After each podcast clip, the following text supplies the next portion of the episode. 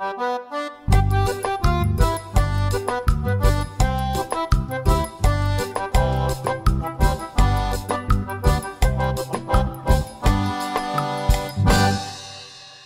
dinheiro, menos boleto. Seja bem-vindo ao podcast Mais Dinheiro, Menos Boleto. Chegando no seu fone ou na sua caixa de som. Bom, eu sigo aqui com essa voz um pouco anasalada, mas eu peço desculpas para vocês. É que aqui em São Paulo o clima tá tenso, gente. A noite esfria demais, durante o dia é muito quente, então assim, dá um desconto aí na voz do apresentador e foca no conteúdo. Bom, olha, mas hoje eu tenho um anúncio aqui importante, porque nós seguimos firmes e fortes, trazendo conteúdo de qualidade para vocês. E hoje estreamos uma edição especial do podcast. Nós vamos viajar pelos 26 estados brasileiros, além do Distrito Federal, para apresentar para você as atividades econômicas de cada estado. Vamos conversar com profissionais dessas regiões para mostrar o quanto nosso país é diverso e plural também na economia. Nosso objetivo é que você viaje para essas regiões e lembre-se do nosso programa. Além disso, que os professores, os educadores, as pessoas que têm contato com jovens estudantes possam compartilhar esse programa, esse conteúdo com esses jovens, para que eles aprendam que o Brasil é muito plural, inclusive na economia, né? E também para entender como cada estado do nosso país contribui para o cenário macro. Então vamos começar nossa viagem hoje pelo Rio Grande do Norte, a terra onde eu cresci e que eu amo demais. Bom, vai ser um programa nostálgico aqui para mim. E eu estou muito ansioso e orgulhoso por poder começar falando sobre a atividade econômica do Rio Grande do Norte.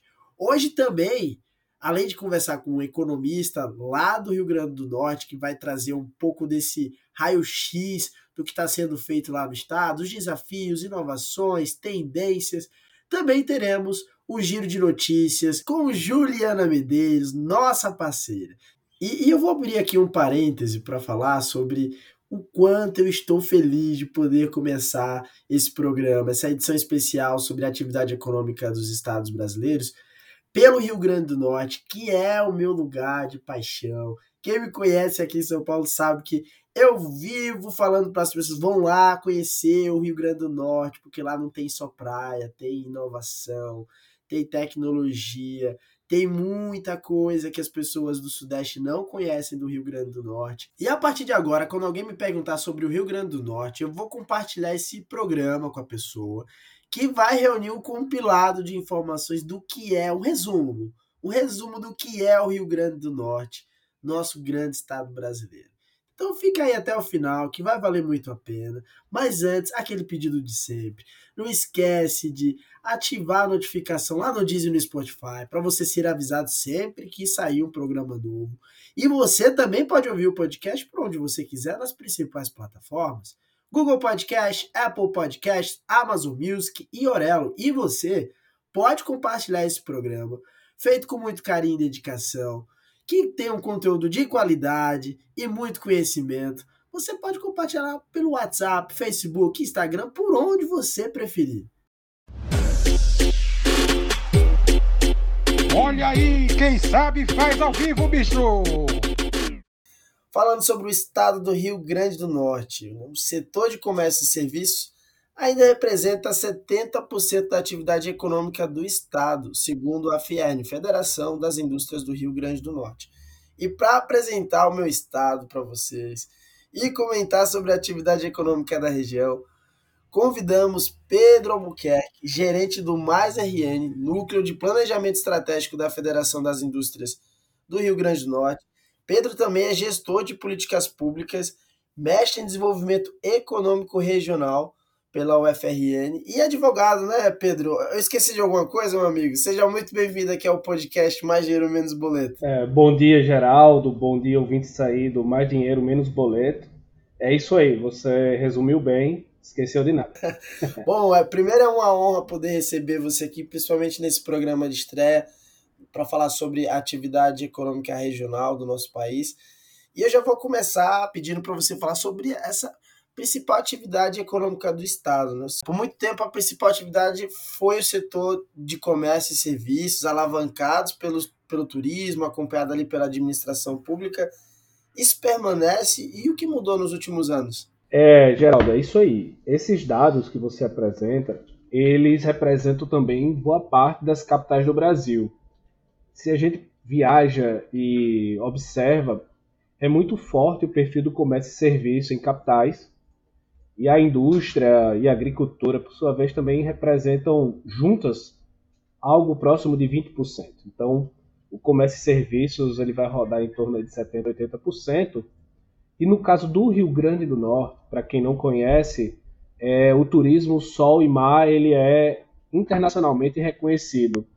Inclusive, saiu recentemente para mostrar essa vocação a pesquisa do Travelers Choice Awards de 2022, que elegeu Natal, por exemplo, como uma das 10 cidades do mundo para o turismo segmento sol e praia. Daí você tira a relevância desse estado. Nós temos alguns outros potenciais turísticos nesse mesmo segmento, como a Praia de Pipa, né, Tibau do Sul, Touros. Existe um turismo de aventura muito forte no nosso litoral também, a questão do kitesurf, é, no litoral norte, o turismo cultural, né, o de aventura. O Rio Grande do Norte apresenta um dos poucos geoparques hoje na Unesco, que é o Geoparque Seridó, reconhecido internacionalmente por ter pinturas rupestres, por ter a questão da escalada, enfim. É, o, nesse caso, os serviços eles são preponderantes e o turismo especificamente é responsável aí por algo como 60% a 70% dessa economia dos serviços. É, outro ponto que você falou, que é muito interessante também, é o percentual do serviço público. Através dos dados da RAIS, né, que é do Ministério do Trabalho, a gente observa que o Rio Grande do Norte sempre girou em torno de algo como 33 a 28% da, da folha né, de, de trabalhadores formais hoje no Estado.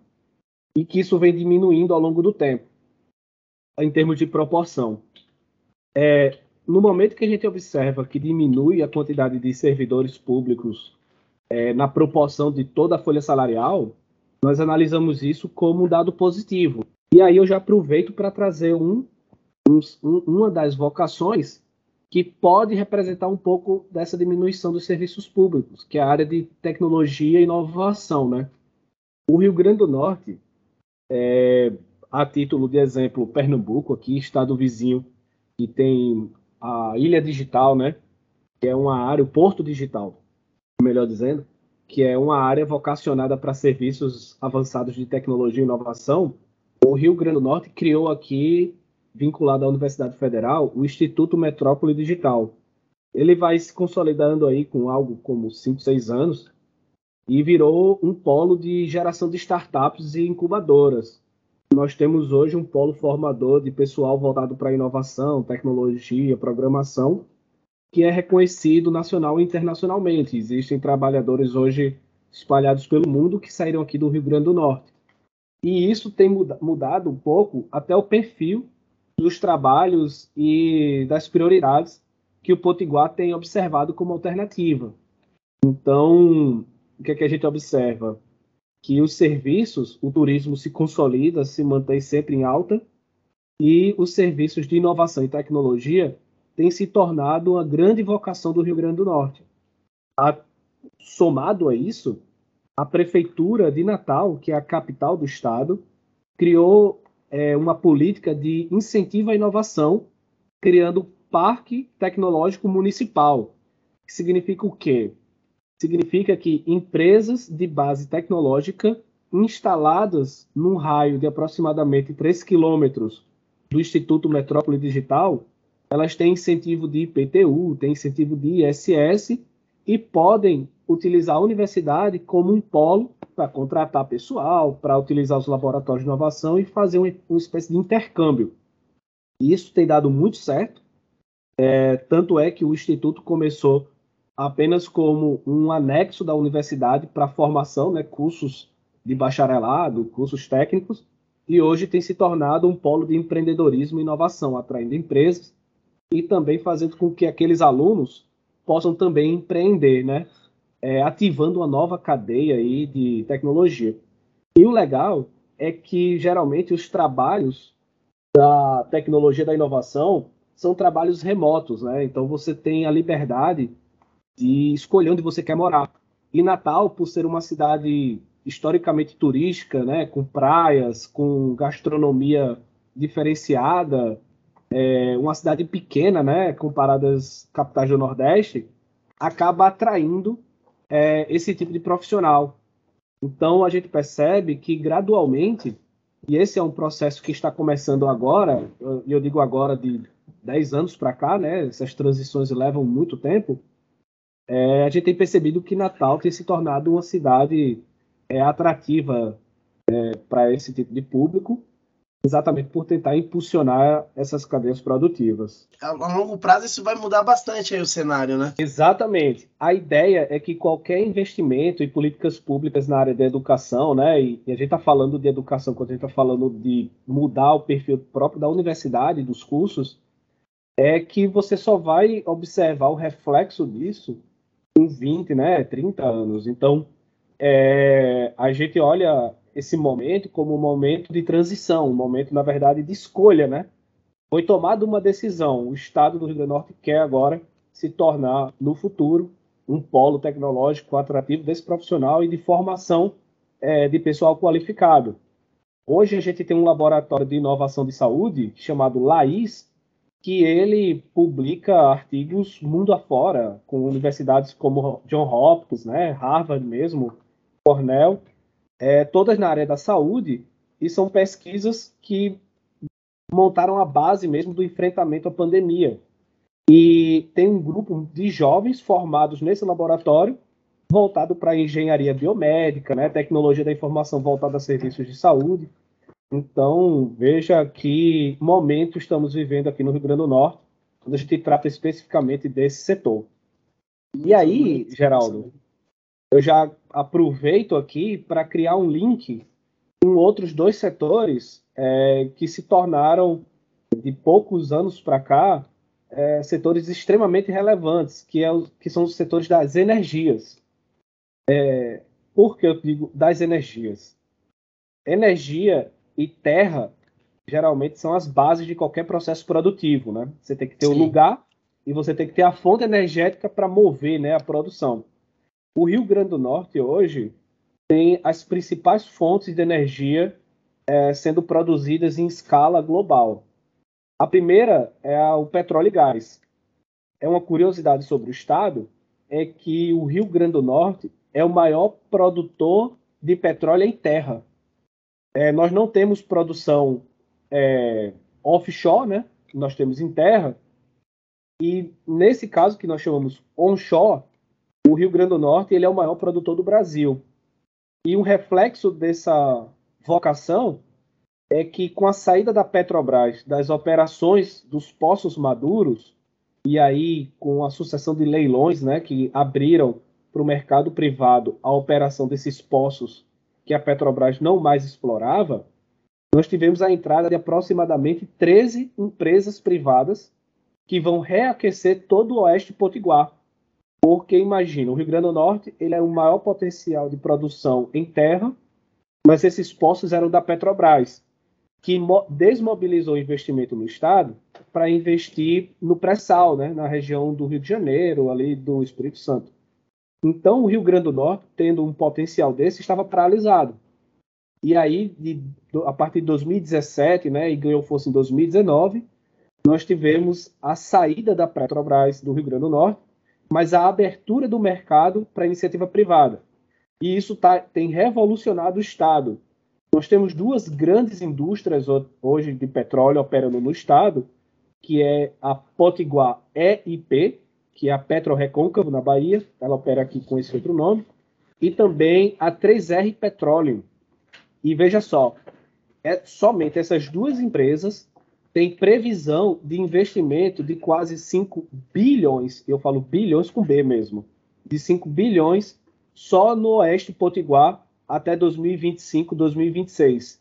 investindo em pesquisas, prospecção, contratação de pessoal, de, é, desde o técnico ao engenheiro, de materiais de peças, né, da cadeia produtiva de fornecedores.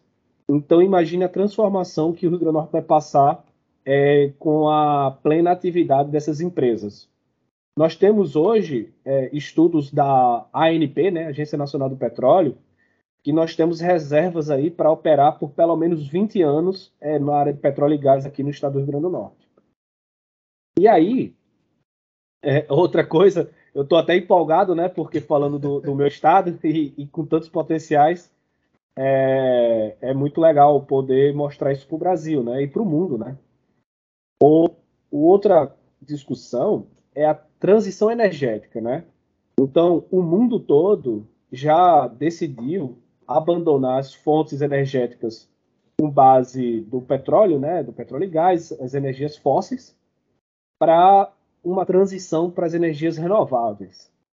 E nesse aspecto, o Rio Grande do Norte ainda é um dos maiores potenciais do Brasil. E aí eu vou te falar por quê. As praias do litoral norte, elas são atrativos para o kitesurf por conta dos ventos. E esses mesmos ventos que atraem o mundo todo para competições de kitesurf no litoral do, do Rio Grande do Norte são os ventos que atraem empresas da Alemanha, da Holanda, da Dinamarca para empreenderem aqui no Rio Grande do Norte na área de energia eólica. Hoje, o Rio Grande do Norte é o maior gerador de energia do Brasil nós estamos chegando próximos de 7 gigas. E aí, para quem não compreende o, o, o, valor que isso é, o Rio Grande do Norte consome 1,5 gigas.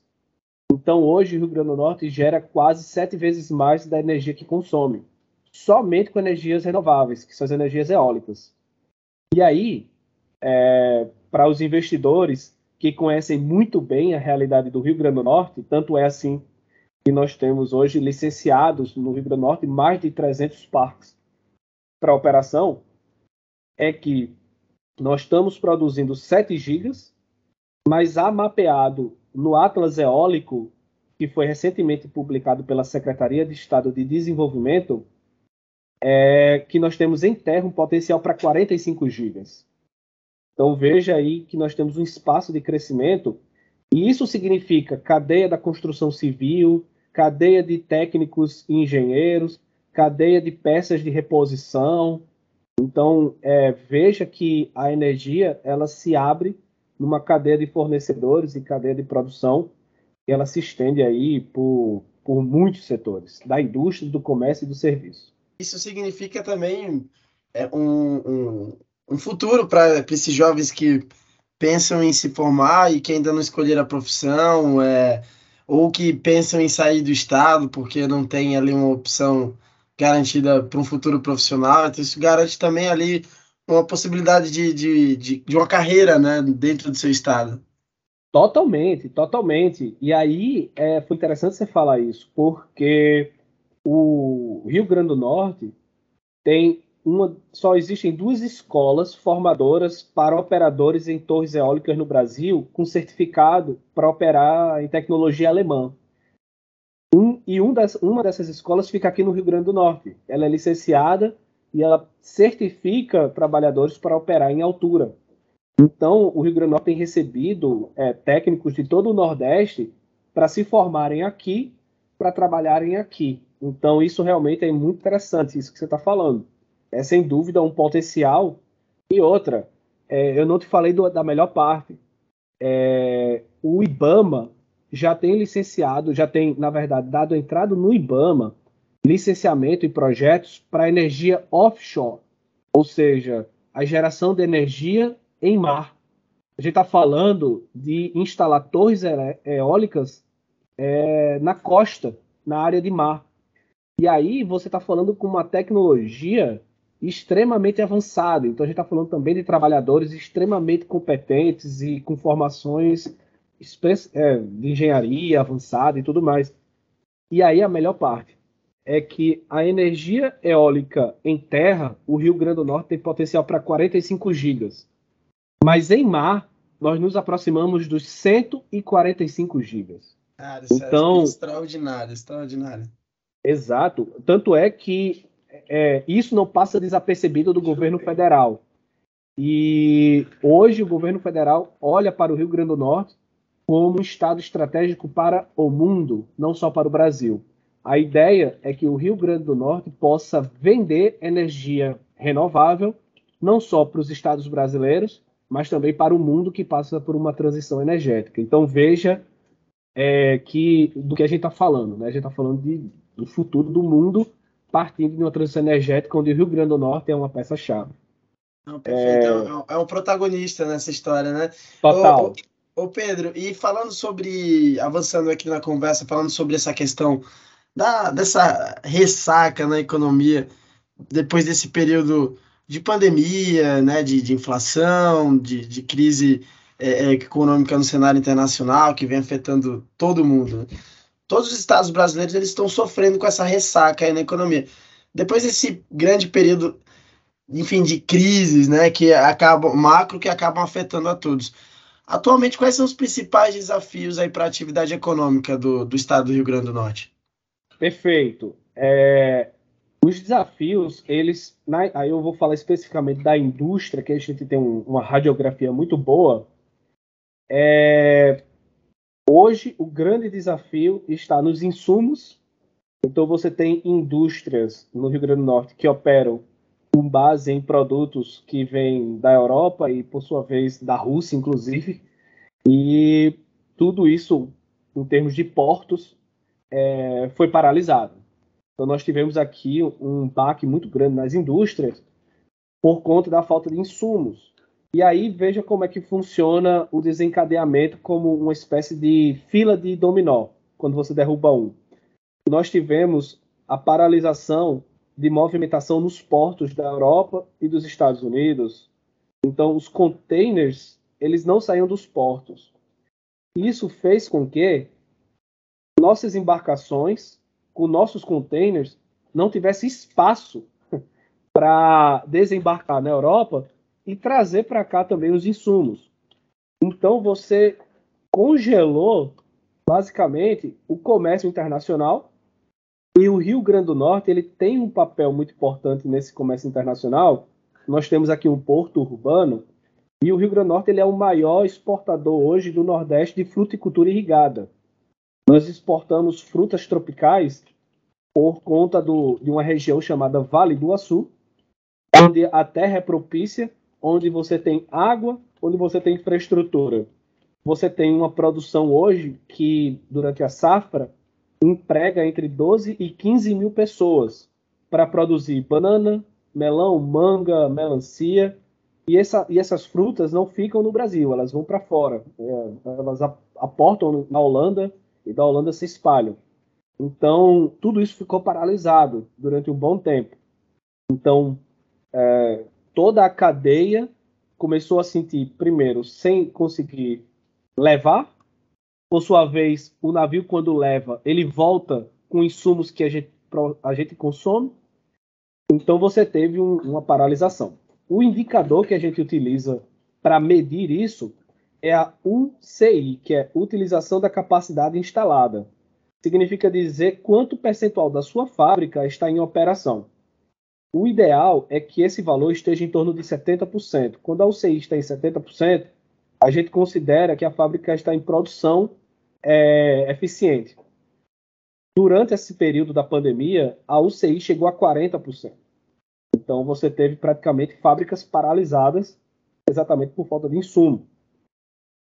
Um dado que nos alegra, por outro lado, é que a UCI de julho agora foi publicada e nós estamos com 83%. Então, a capacidade instalada das indústrias do Rio Grande do Norte, elas já voltaram. E aí elas voltam acima da média exatamente para recuperar aquele tempo perdido. É, então, por um lado, é, os dados mostram que a indústria já voltou a produzir em patamares pré-pandemia. E aí a gente fala aqui de indústrias como confecção e têxtil, que é uma vocação do estado do Potiguar. Nós temos aqui, inclusive, a Guararapes, que é, é a maior fábrica hoje de confecção do país. É a, é, é a rede da Riachuelo, né, que está espalhada pelo Brasil todo. A fábrica da Guararapes está aqui no Rio Grande do Norte. E para você ter uma noção do tamanho dessa fábrica, ela, durante os períodos áureos, chegou a empregar 25 mil pessoas aqui na região metropolitana. Então, é uma fábrica de 25 mil pessoas voltada para confecção e abastecimento do mercado nacional. Legal que você falou nessa questão aí da, da desse setor especificamente da, das vagas né, de, de emprego desse Isso. setor. A distribuição de emprego formal na indústria, é, por muito tempo ela ficou concentrada no setor de, de, confecção, de confecção de artigos de vestuário e acessórios. Esse segmento ele continua crescendo assim nessa grande nessa proporção ou a gente agora que você trouxe esse outro cenário da tecnologia lógico que a gente vai visualizar isso a longo prazo mas existe um outro setor também que está disputando espaço aí com na indústria? Como é que está esse esse cenário? Existe existe. É, e, e foi bom você falar porque a confecção ela realmente era a primeira colocada aí durante os anos de 1990 até o ano de 2005, por aí, a confecção era, sem dúvida, a maior empregadora do Estado. Ocorre que houve uma transição muito interessante, que foi a construção civil. A construção civil, hoje, é, sem dúvida nenhuma, o setor que mais emprega no Rio Grande do Norte. A gente está falando de pré-moldados, montagem de indústria, a parte metal mecânica, de, de de equipamentos né, de metal, siderúrgicos. Nós falamos também da cerâmica, da mineração. Então veja só que interessante. É uma curiosidade sobre o estado que poucas pessoas sabem é das ocorrências minerais do Rio Grande do Norte. Hoje o estado ele possui minérios considerados raros. Nós temos aqui no Rio Grande do Norte ouro, nós temos esmeralda, temos terras raras, que é um tipo de, de mineral com pouca observância no Brasil, e aqui nós temos. Nós temos a parte de gesso, a parte de, de minerais voltados para a construção civil, como brita, é, calcário. Nós temos outra é, ocorrência, inclusive urânio. É, existe esse no mapa mineral do Rio Grande do Norte. Então você percebe que o Rio Grande do Norte ele tem um potencial mineral extremamente diferenciado. O tungstênio, né, a xelita e outra. Já existe um estudo a partir do grafeno. E aí eu queria aproveitar a deixa, porque o grafeno tem se tornado um mineral extremamente discutido no governo federal. Por quê? Porque você consegue fazer baterias, né? Você consegue substituir até o lítio é, você consegue fazer equipamentos modernos, como esses celulares que dobram, né? É, tudo isso é grafeno. E já há um estudo sobre placas solares utilizando-se da tecnologia do grafeno. E hoje, o Nordeste do Brasil, e aí o Rio Grande do Norte em específico, tem taxas solarimétricas excelentes para a construção de usinas solares, bem no meio dessa discussão da transição energética. Imagine então você conciliar o potencial solar da região, que é natural, é, taxas né, de insolação. Você pegar minerais que o Brasil tem e o Rio Grande do Norte também tem, como o grafeno, e você associar isso à indústria da energia solar, de construção de placas solares, de microchips e tudo mais, você tem aí uma janela de oportunidade fantástica. E isso está no radar do governo federal, e também está no radar da Confederação Nacional das Indústrias, que é a CNI. Então, você observa aí uma, uma outra oportunidade se abrindo, né? Também nessa ideia de transição energética. E a construção civil, ela é transversal a tudo isso. E o que a gente observa é que a construção civil hoje no Estado, ela assumiu o patamar da indústria mais relevante. Na sequência, a gente tem a indústria de transformação, que envolve essa parte do petróleo, né? Que nós tivemos um boom nos anos de 1995 e agora ele tem retomado há dois anos atrás com a perspectiva de 20 anos. E aí já começaram os empregos. E um, um detalhe que eu gostaria de te dar.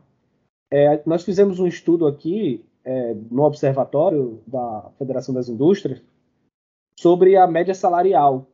E a média salarial dessas indústrias envolvidas com energia elas são em média de 5 a 6 vezes maior do que a média do salário mínimo, né? A gente está falando de uma cadeia que não só está envolvida com um, uma agenda internacional de sustentabilidade, mas também com a atração de pessoal melhor remunerado por ser mais qualificado. Então, é, você acaba dando um, um, perfil diferente ao emprego no Rio Grande do Norte, né? E estava associado muito àquele emprego é, da construção civil com baixo conhecimento, né? De você empregar em massa mais um salário mais reduzido e você tem essa transição. Isso é muito interessante. E os dados da inovação, né? Da tecnologia da inovação que a gente espera começar a observar nas próximas pesquisas, né? De RAIS, né? Inclusive, isso é tão novo que a gente observa que faltam quinais, que é a como a gente consegue codificar as vagas de trabalho, né? É, faltam quinais para definir essas novas oportunidades. Então veja que momento o Brasil passa e o Rio Grande do Norte também. Não, e aproveitando que você já deu um panorama aí dos, dos potenciais do Estado, eu queria que você falasse sobre os principais produtos hoje que definem a atividade econômica. Você já falou da transição energética, é, falou aí de, de, de alguns outros setores da indústria que têm grande potencial de crescimento e que estão nessa fase de transição nos últimos anos. Mas agora, por exemplo, considerando o cenário atual, quais são hoje os principais produtos que contribuem aí para alavancar a atividade econômica do Estado? Perfeito. Vou te dar uh, quais são os perfis né, de nossas produções. É, a primeira que eu gostaria de te dar é a parte de extração de minerais não metálicos. E aí eu estou falando, por exemplo, do sal e desses minerais da construção civil. Hoje, 95% do sal produzido no Brasil é feito aqui no estado do Rio Grande do Norte. Então, esse, o sal a gente associa muito à culinária, né? Ao sal que está na mesa do cidadão e tudo mais. Mas, na verdade, quase 80% dessa produção ela é consumida na indústria química, porque o sal ele é matéria-prima para tintas, produtos de medicamento, é, a indústria de transformação. Então você tem aí o sal como a matéria-prima para uma indústria estratégica do Brasil. E 95% do sal produzido vem aqui do Rio Grande do Norte. Esse, sem dúvida, é um grande destaque. Outra, outro destaque é a pesca. E aí é uma curiosidade também que poucos sabem. É, o Rio Grande do Norte é o segundo maior exportador de atum do Brasil. E esse atum ele vai para Miami e vai para o Japão. Então nós temos parceiros comerciais de alto nível na pesca do atum por conta da qualidade do atum que é pescado aqui no Brasil, que passa bem perto de Santa Catarina e passa bem perto do Rio Grande do Norte. Então hoje o Rio Grande do Norte tem um destaque também nessa pesca, é, nessa parte de pesca oceânica, né, no Atlântico Sul. Outro destaque que eu gostaria de te dar é a fruticultura, que eu falei mais cedo. Hoje o Rio Grande do Norte é o maior exportador de, frut de frutas tropicais, né, que nós chamamos assim. Banana, melão, melancia, manga, castanhas em geral. E esse mercado também ele é todo internacional.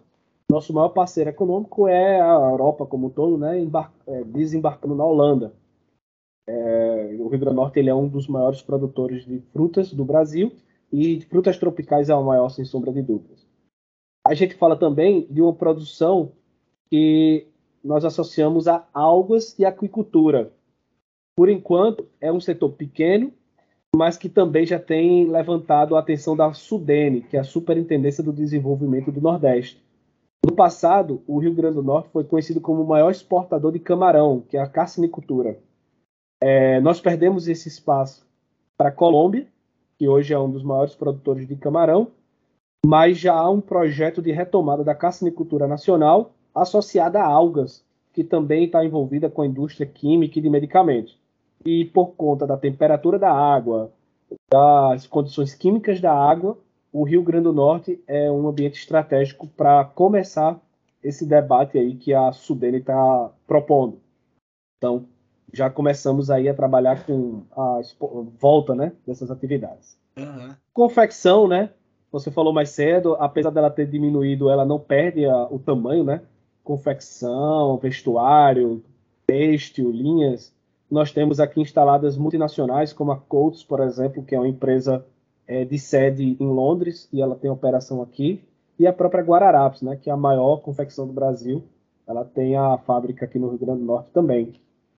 Nós temos mineração hoje, né, o tungstênio, minério de ferro e ouro. Nós temos aqui, inclusive, um estudo de uma empresa australiana para a exploração do ouro aqui no estado do Rio Grande do Norte. Então, assim, é, no geral, poderia citar. Ah, e petróleo e gás, né? Petróleo, gás, energias renováveis, que é, é a bola da vez. Então, nós estamos aí com essa pauta de produção. Nós estamos com uma agenda de incentivo à inovação e tecnologia, né? Serviços avançados, como eu te falei, que é tem conseguido galgar patamares interessantes no contexto nacional. E é isso. Eu acho que esses são os principais produtos. Nessa questão da, da inovação e tecnologia, a região Nordeste, a gente falou sobre isso no início da conversa, que a região Nordeste, de modo geral, né, não só o Rio Grande do Norte, ele vem ganhando essa fama do mercado de inovação no Brasil. Eu, por exemplo, participo de alguns eventos aqui em São Paulo sobre inovação, é, esses eventos de, de startups e tal, e sempre vem ali alguém do Nordeste para falar nesses eventos, para ou alguém com algum negócio novo ali da região, enfim, esse processo intenso de evolução ele está tornando a região uma grande exportadora de talentos tecnológicos que vai de mão de obra até soluções ali, né? É, eu acompanho de perto também porque muitos amigos meus aí do, do de Natal, inclusive, estão se mudando para São Paulo para trabalhar aqui nas áreas de tecnologia de diversas empresas. Então, é um movimento que eu acompanho de perto. Pedro, na sua opinião, por que, que o Nordeste ele ele está se tornando esse novo hub de, de inovação do Brasil? E, e isso é negativo? Né? Como é que a gente pode é, trabalhar essa questão de tirar a mão de obra né, do Estado para levar para o Sudeste, que isso é, sempre foi um movimento comum, né? acho que não é, não é nada novo. Antigamente já, tinha, já existia esse movimento de migração da região Nordeste para o Sudeste, para conseguir empregos que, paga, que pagam salários mais altos, enfim, tem acesso a, a, a, uma cidade mais desenvolvida, mas isso é uma realidade que a gente vê que está mudando. Né? Como é que isso pode ser negativo para o Estado? Como é que a gente pode reverter isso? E, e, como é que você enxerga aí, na sua opinião, essa questão do, do hub de inovação aí da região Nordeste?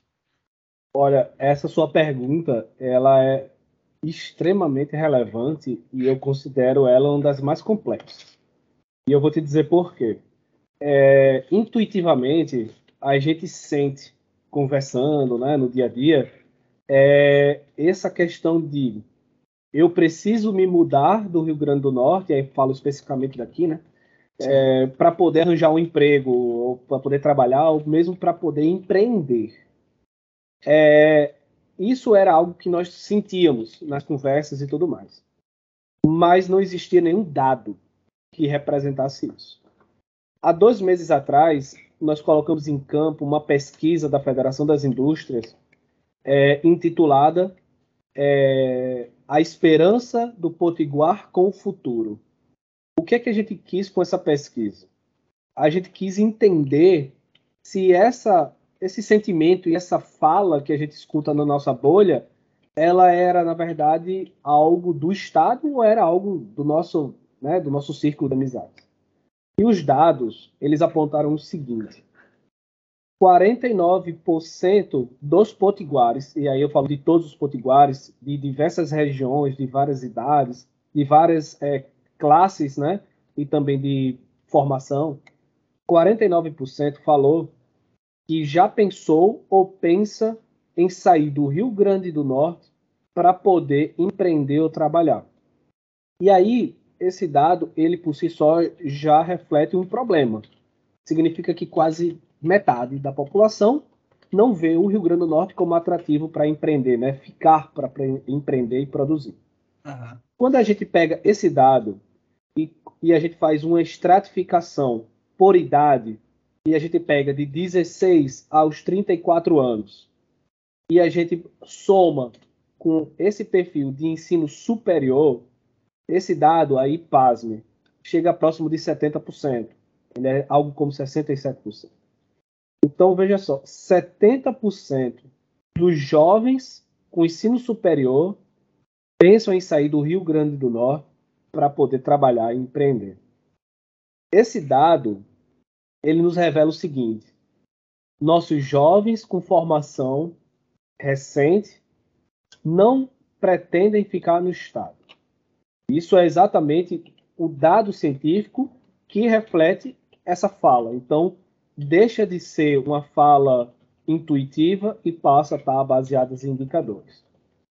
Outro dado, e aí a gente tem que analisar conjuntamente a esse dado que eu acabei de falar, é quando a gente pergunta ao Potiguar qual a melhor oportunidade para um recém-formado trabalhar no Rio Grande do Norte. Qual é a melhor oportunidade?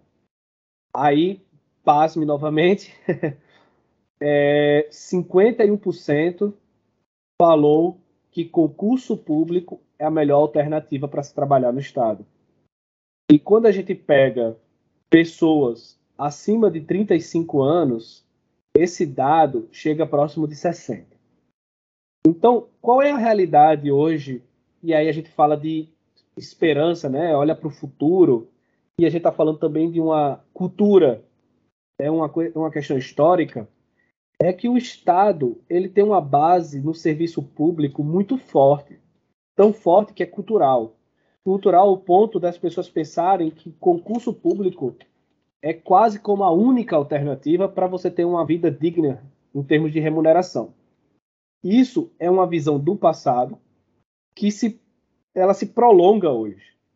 E ela entra em conflito, veja, com o jovem recém-formado que pretende sair do Estado. Então, o que é que o Rio Grande do Norte, em termos culturais, é, e aí é um processo, né? Chegou. Ele chegou no seguinte: o Rio Grande do Norte é um bom estado para você fazer concurso público, mas se você quiser empreender, você vai precisar sair.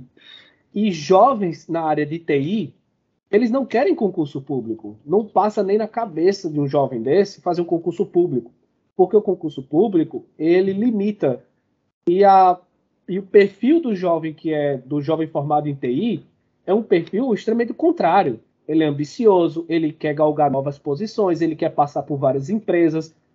Então veja que a cultura do Rio Grande do Norte legou para a gente essa relação quase que dicotômica, né? Nós queremos crescer, mas não incentivamos a cultura do empreender, né? Do empreendedor. Então, é, é muito difícil, de fato. Por isso que eu te falei que essa é uma pergunta extremamente complexa, porque a resposta dela ela vai além de políticas públicas muito diretas, né? De criar um parque tecnológico, criar um curso, criar uma lei de incentivo. Ela é uma questão mesmo cultural, de valorização do empreendedor, é uma questão cultural, de incentivar o empreendedorismo. E aí, onde é que a gente entra no que o Estado poderia fazer? ele pode facilitar os trâmites para abertura de empresa, para acesso ao crédito, para cursos de empreendedorismo. E aí, veja, a gente não pode fazer isso só na universidade. A gente teria que olhar para a criança. Porque se a gente está falando de cultura, a gente tem que olhar para a futura geração. Então a gente tem que ir na escola de base, no ensino médio, no ensino fundamental, e lá, já na origem, mostrar que empreendedorismo, mostrar é, áreas de inovação, mostrar que é, programação, robótica, tudo isso está ao seu alcance. E que, na verdade, esse é um caminho. É, é melhor, é um caminho, inclusive, melhor do que o concurso público. Valorizado de forma de, da, na própria remuneração. E precisaria engajar esse jovem em formação, né? De mostrar para ele que, cara, você tem um, um ecossistema no seu estado pulsando para você contribuir no desenvolvimento, fazer parte disso, porque um, um, quando você pega uma região em desenvolvimento, isso se traduz em oportunidade. Mostrar isso, né? Esse valor para esse jovem, né? Cara, e eu vou te falar, isso é simples e complexo. Por, por que, que eu digo que é complexo? Porque é uma questão cultural, histórica e tudo mais. Mas porque eu acho que é simples. Porque a primeira alteração parte de uma decisão. Veja, não parte de um grande projeto, de uma grande lei, nada disso. Parte de uma decisão. Aí é uma decisão de Estado. O Estado do Rio Grande do Norte, a partir de agora, quer mudar. Ele quer deixar de ser um Estado que valoriza o servidor público, o concurseiro, essa geração mais antiga e a gente quer mostrar para o mundo que o Rio Grande do Norte é um estado de empreendedorismo, de valorização do empresário, de valorização da iniciativa privada, de facilitação da abertura de empresa, do acesso ao crédito, da educação empreendedora desde a escola, de ponta a ponta, de um programa de empregabilidade e atração de empresas para o Estado. E veja, eu não estou falando nenhuma, nenhuma ação propriamente dita, estou falando de uma decisão. Então, é, eu acho que o primeiro passo é o Estado tomar esta decisão. No momento que ele toma, ele passa uma mensagem para as pessoas. E aí você vem com um plano tático de ação, digamos assim. Né? Então, é, eu acho que essa decisão não foi feita ainda. Decisão de Estado, entende?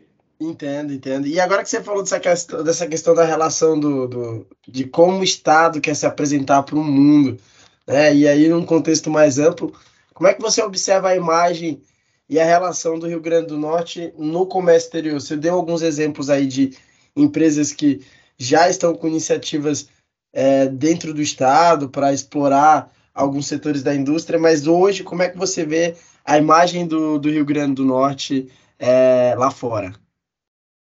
Perfeito. A imagem é, ela é muito boa e eu vou te falar por quê. Porque há muito tempo que o Rio Grande do Norte ele exporta para países historicamente rigorosos, como por exemplo, você exportar frutas para a Europa exige do exportador uma qualificação muito alta. E isso não é de hoje. Então, é, nós temos alguns setores que historicamente se prepararam para isso. Então você tem o sal que exporta para os Estados Unidos, você tem a fruticultura que exporta para a Europa, você tem a pesca que exporta para os Estados Unidos e para o Japão, que é outro mercado extremamente rigoroso. Então você, os nossos setores exportadores, eles são setores que se prepararam muito bem, porque envolve, por exemplo, a cadeia de alimento, como sal, é, a fruta. Então o alimento por si só exige ainda mais, é, digamos, é, ações né, rigorosas de controle e de parametrização. Então, você tem é, um histórico bom no Rio Grande do Norte. É, você tem uma questão que é logística. Nós temos aqui um porto que ele é o porto mais próximo do continente europeu, da costa africana e do leste americano. Então, é um porto estratégico, tanto para logística e distribuição como um hub nacional, mas também para a defesa. Então, a Marinha tem uma operação muito forte aqui. E isso significa o quê? Isso significa que nossos aeroportos e nossos portos, eles são extremamente fiscalizados. E aí, é, saiu na mídia, inclusive, algum, alguns meses ou anos atrás, por exemplo, a apreensão de drogas nos portos e tudo mais, mas isso é porque é um reflexo de uma atividade intensa da Polícia Federal e da Receita Federal é, nessas áreas alfandegárias, né, que são nossos portos e aeroportos. Então, é, você. E aí, por que, que eu digo isso? Porque um porto que não é bem fiscalizado, ele, os países que vão receber esse produto não aceitam. Então, é um pressuposto para receber nossos produtos que nós fiscalizemos bem nossas áreas de logística. Então, é, isso acaba por fortalecer a imagem do Rio Grande do Norte lá fora. Nós temos, evidentemente, muito a fazer ainda. É, parte da imagem do, do, Rio Grande do Norte no mundo está muito associada ao turismo, né? Ao turismo sol e mar. Então, as belezas naturais, as dunas, né? As praias que são paradisíacas, a temperatura da água.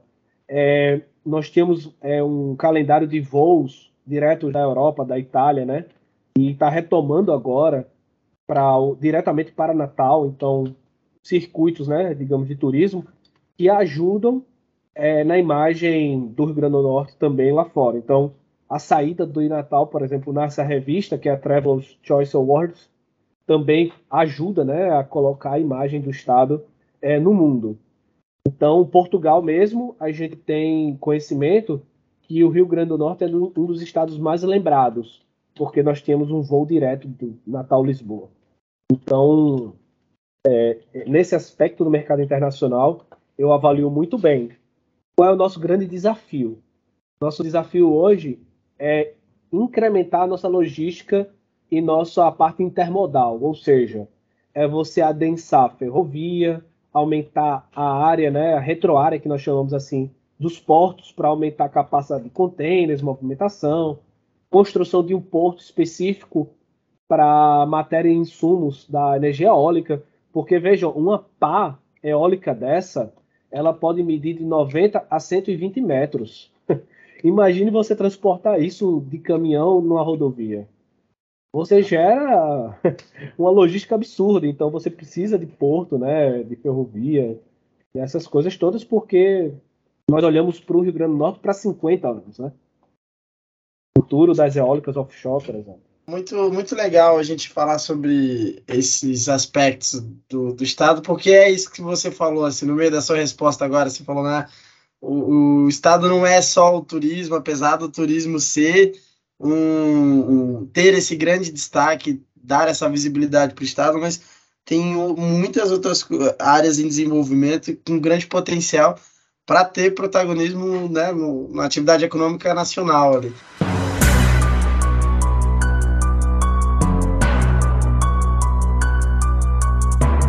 Agora, para a gente finalizar aqui, Pedro, queria ouvir no nosso quadro Monte Seu Pode que você compartilhe com a gente três iniciativas que deveriam ser prioridades do governo estadual para impulsionar a atividade econômica do Rio Grande do Norte.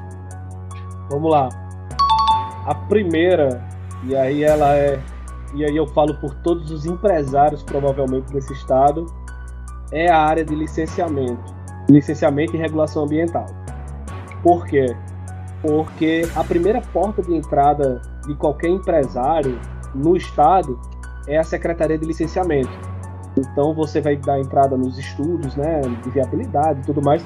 E hoje é, você ter um setor de licenciamento rápido, ágil, transparente, competitivo em termos de valores, que garanta segurança jurídica e previsibilidade, esse, sem sombra de dúvidas, é o maior diferencial de um Estado que queira atrair e se tornar competitivo. Então, pensar a secretaria de licenciamento, pensar essas secretarias, né, que são historicamente burocráticas, como na verdade a porta de entrada e o diferencial na atratividade do, do investimento. Então, sem sombra de dúvidas, colocaria primeiro do pódio é olhar este setor como um todo como um setor atrativo e voltado para o mercado. O segundo lugar, eu colocaria é, o aproveitamento de uma janela de oportunidades que se abre. A janela de oportunidade nas políticas públicas, ela é aquela coisa que acontece e rapidamente se fecha. Se você aproveita aquele momento, excelente. Se você perde, você não consegue retomar. E hoje, uma janela que se abre no Rio Grande do Norte é o papel estratégico em energias somada a vinda das águas da transposição do Rio São Francisco.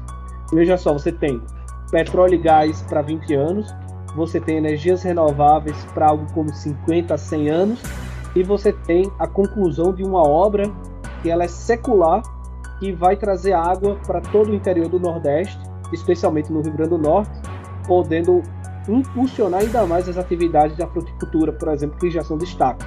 Então é uma janela. Ou a gente aproveita esse momento para botar o Rio, reposicionar o estado do Rio Grande do Norte no mundo e no Brasil, já a gente perde. Então esse é o segundo, digamos, a segunda atividade. O terceiro lugar é infraestrutura. Hoje você pensar investimento e pensar desenvolvimento é você pensar na integração intermodal, né? E conectividade. Então é pensar, por exemplo, o impulsionamento de ferrovias através de parcerias público-privadas, ou seja, concessões. Na verdade, um pacote de concessões voltado para a infraestrutura. E a gente fala de ferrovia, duplicação de rodovia, expansão de portos, é, rede de fibra ótica né, conectando o Estado. Veja, isso são pacotes de infraestrutura logística e conectividade que pode ser desenvolvido através de concessões e parcerias público-privadas. Então, eu acho que se o Estado pegar essas três coisas aí e colocar num pacote, eu acho que a gente vai longe. Vai.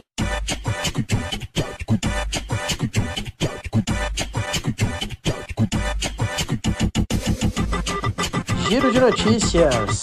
Receba! E agora do Alto de São Paulo, o Giro de Notícias com a nossa parceira essa semana, Juliana Medeiros. Menina, fala para mim quais notícias que você separou pra gente, Juliana. Olá, pessoal! Oi, gente! Que prazer estar aqui com vocês em mais um episódio. Mas é claro que o foco aqui é notícia, então bora para as notícias? O ano de agosto, gente, está quase acabando, mas muita coisa está acontecendo. Mas claro que nós separamos aqui as melhores notícias para vocês, tá bom? Bora lá?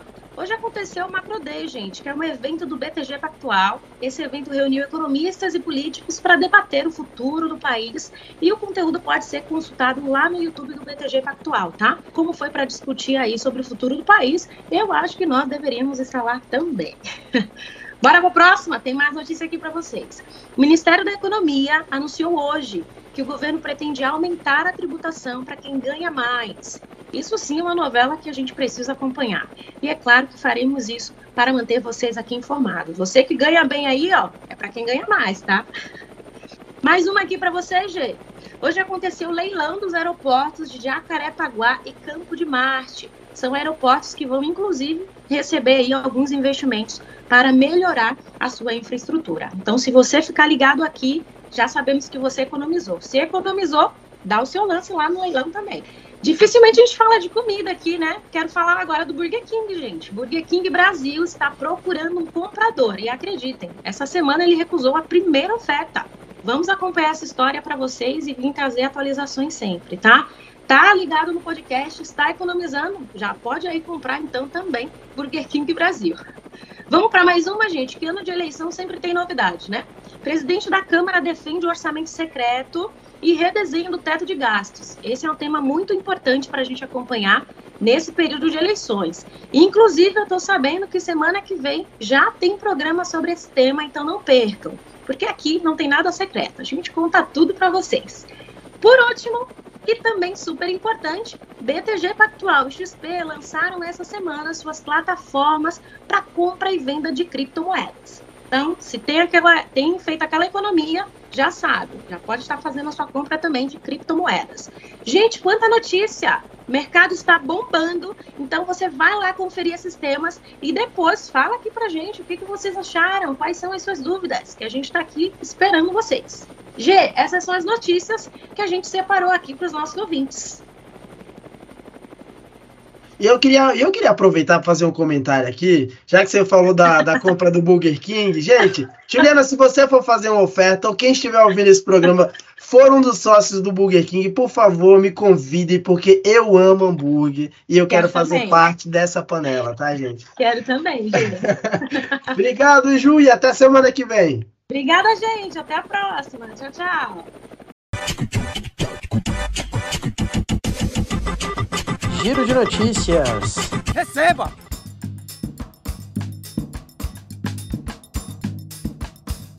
Bom, o programa está acabando.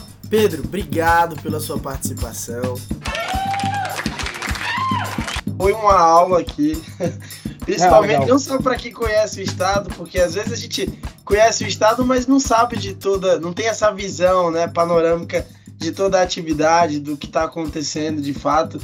E, e muito bom saber também que tem pessoas empenhadas que não querem sair aí da, da região para ajudar a desenvolver e pensando no futuro das pessoas que vão continuar construindo o legado né, do, nosso, do nosso estado. Bom, e é quem quiser acompanhar trocar uma ideia com vocês, acompanhar também esses estudos, os eventos que vocês fazem, enfim, todo esse, esse trabalho que vocês realizam aí, como é que essas pessoas podem fazer? Perfeito. Nós temos hoje um site chamado Mais RN. É, ele está no site da Federação das Indústrias, mas é basta jogar no Google. Nós temos aproximadamente 160 indicadores e 25 plataformas que acompanham praticamente todos esses indicadores que eu relatei aqui, balança comercial, pauta exportadora, é, relacionamento internacional, emprego, arrecadação, PIB, tudo que vocês é, se interessam em termos de dados econômicos, socioeconômicos, é, a gente tem construído as plataformas, deixado à disposição de toda a população. Porque a gente acredita que é a população, na verdade, quem vai fazer essa transformação, né? Diante das informações, elas podem entender todo o potencial e onde é que a gente pode chegar. Então, tá tudo disponível. Nossas redes sociais, né? LinkedIn, Instagram também. Existe o Instagram do Mais RN. A gente lá coloca alguns drops, né? Algumas coisas mais sintéticas. E ficamos à disposição, Geraldo. Inclusive, você aí como Potiguar, tá feito convite para quando vier ao Rio Grande do Norte conhecer aqui nosso laboratório. Ah, sem dúvidas, sem dúvidas. E eu também quero que você volte aqui mais vezes para participar do podcast, não só para falar do estado, mas para a gente falar sobre outros temas, que é muito bom ter pessoas que conseguem traduzir de forma simples, que é o que você fez hoje aqui. Que o podcast, ele tem essa missão de traduzir, descodificar a economia para pessoas que não são da área e para mostrar, cara, é legal falar sobre economia, é o seu futuro, é o seu presente, então pessoas como você que contribuem com isso é sempre bem-vindo também. Então a gente quer voltar a falar de novo aqui com você, cara. Estamos à disposição já, é só chamar. E se você tem alguma dica, sugestão ou dúvida sobre este e outros temas ligados a finanças pessoais e investimentos, mande a sua pergunta pelo Instagram, arroba Geraldo Rabiscos. E lembre-se, como dizia o poeta Chechel, quem sofre por inocência é digno de piedade. Muito obrigado e até a próxima semana.